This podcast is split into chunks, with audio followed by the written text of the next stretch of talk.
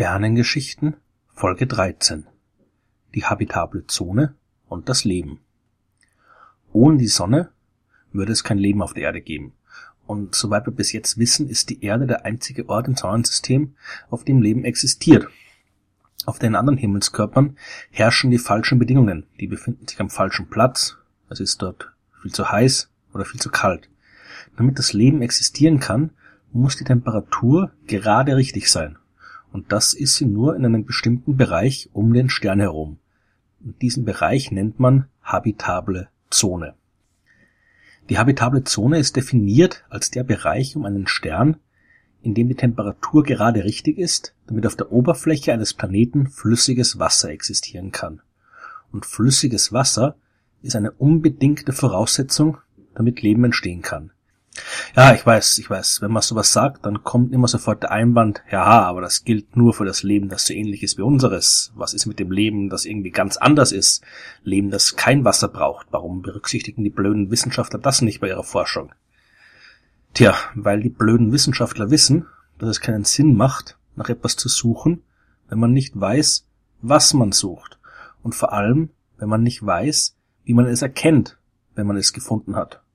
Den Wissenschaftlern ist durchaus bewusst, dass unsere Art des Lebens nur eine mögliche Art ist und dass es vielleicht auch ganz andere Arten von Leben geben kann. Aber das Leben auf der Erde ist nun mal bis jetzt die einzige Art des Lebens, die wir kennen, die einzige Art des Lebens, die wir halbwegs verstehen und die einzige Art des Lebens, die wir auch erkennen würden, wenn wir sie anderswo finden. Und solange wir nicht herausgefunden haben, wie irgendein anderes Leben im Detail aussieht, macht es keinen Sinn, danach zu suchen. Denn wir würden es ja sowieso nicht erkennen, wenn wir es finden. Und während die Astrobiologen also noch bei der Arbeit sind und sich Gedanken über diese anderen Arten des Lebens machen, müssen wir vorerst bei dem Leben bleiben, das wir kennen. Und dieses Leben benötigt Wasser. Das Leben benötigt aber auch einen Planeten, auf dem es existieren kann. Auf einem Stern ist es viel zu heiß und im freien Weltall viel zu kalt. Das Leben braucht stabile Bedingungen damit er sich entwickeln kann. Und stabile Bedingungen über lange Zeiträume hinweg. Wir brauchen also einen Planeten, der sich genau im richtigen Abstand von seinem Stern befindet. Der darf nicht zu nah sein, denn dort bekommt er zu viel Strahlung des Sterns ab. Und er darf auch nicht zu weit weg sein, denn dann ist es zu kalt. Wo genau sich der optimale Bereich, also die habitable Zone, findet, das hängt vom Stern ab. Nicht jeder Stern ist gleich. Es gibt große und massereiche Sterne und es gibt kleine Sterne. Und die großen Sterne brennen viel heißer als die kleinen Sterne. Man unterscheidet deswegen auch verschiedene Arten von Sternen, die sogenannten Spektraltypen.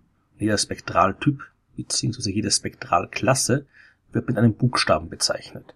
Die heißesten Sterne sind die O-Sterne.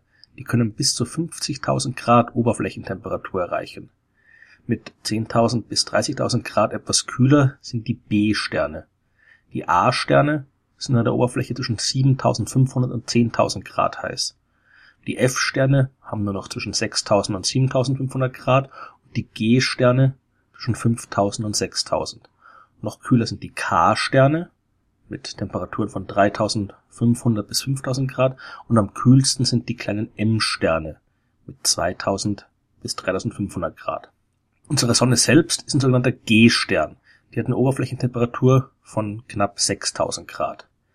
Die habitable Zone der Sonne, die reicht in etwa von der Umlaufbahn der Venus bis hin zur Umlaufbahn des Mars. Venus und Mars selbst sind zu heiß und zu kalt und nach allem, was wir bis jetzt wissen, existiert auf diesen beiden Planeten kein Leben. Die Erde allerdings, die liegt mittendrin in der habitablen Zone und hier sind die Temperaturen genau richtig. Und wie wir alle wissen, ist unser Planet von jeder Menge flüssigem Wasser bedeckt und vor allem voller Leben. Ähnliche Bedingungen kann man auch bei den F- und den K-Sternen finden. Die Leuchtkraft dieser Sterne, die unterscheidet sich nicht allzu sehr von der Leuchtkraft der G-Sterne und die Position der habitablen Zone verschiebt sich nur wenig. Wenn die Sonne ein F-Stern wäre, dann würde die habitable Zone erst bei der Bahn des Mars beginnen. Und wenn sie ein K-Stern wäre, dann würde die habitable Zone schon bei der Bahn der Venus aufhören. Ein paar Probleme mit der habitablen Zone bekommt man bei den heißeren Sternen. Hier sind die Temperaturen so enorm hoch, dass die habitable Zone weit nach draußen rückt. Bei den O-Sternen mit ihrer enorm starken Leuchtkraft müsste ein Planet mindestens 500 Mal weiter vom Stern entfernt sein als die Erde von der Sonne. um halbwegs erträgliche Temperaturen zu haben. Leben wird man dort aber trotzdem kaum finden, denn ein Stern lebt umso kürzer, je massereicher er ist.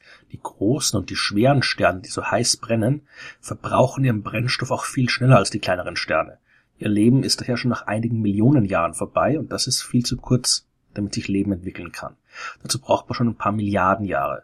Ein Alter, das unsere Sonne leicht schafft. Die ist viereinhalb Milliarden Jahre alt und wird noch einmal fünf bis sechs Milliarden Jahre leben. Am anderen Ende der Skala, bei den kühlen M-Zwergen, da sieht's ein bisschen besser aus. Die kleinen Sterne, die leben enorm lange, viel länger als unsere Sonne. Aber da sie so kühl sind, muss ein Planet sehr nahe an sie heranrücken, um genug Wärme abzubekommen. Und das schafft wieder ganz andere Probleme, denn hier wirken die Gezeiten zu stark. Gezeiten kennen wir meistens nur im Zusammenhang mit dem Mond. Die gravitative Anziehungskraft des Mondes erzeugt auf der Erde Ebbe und Flut.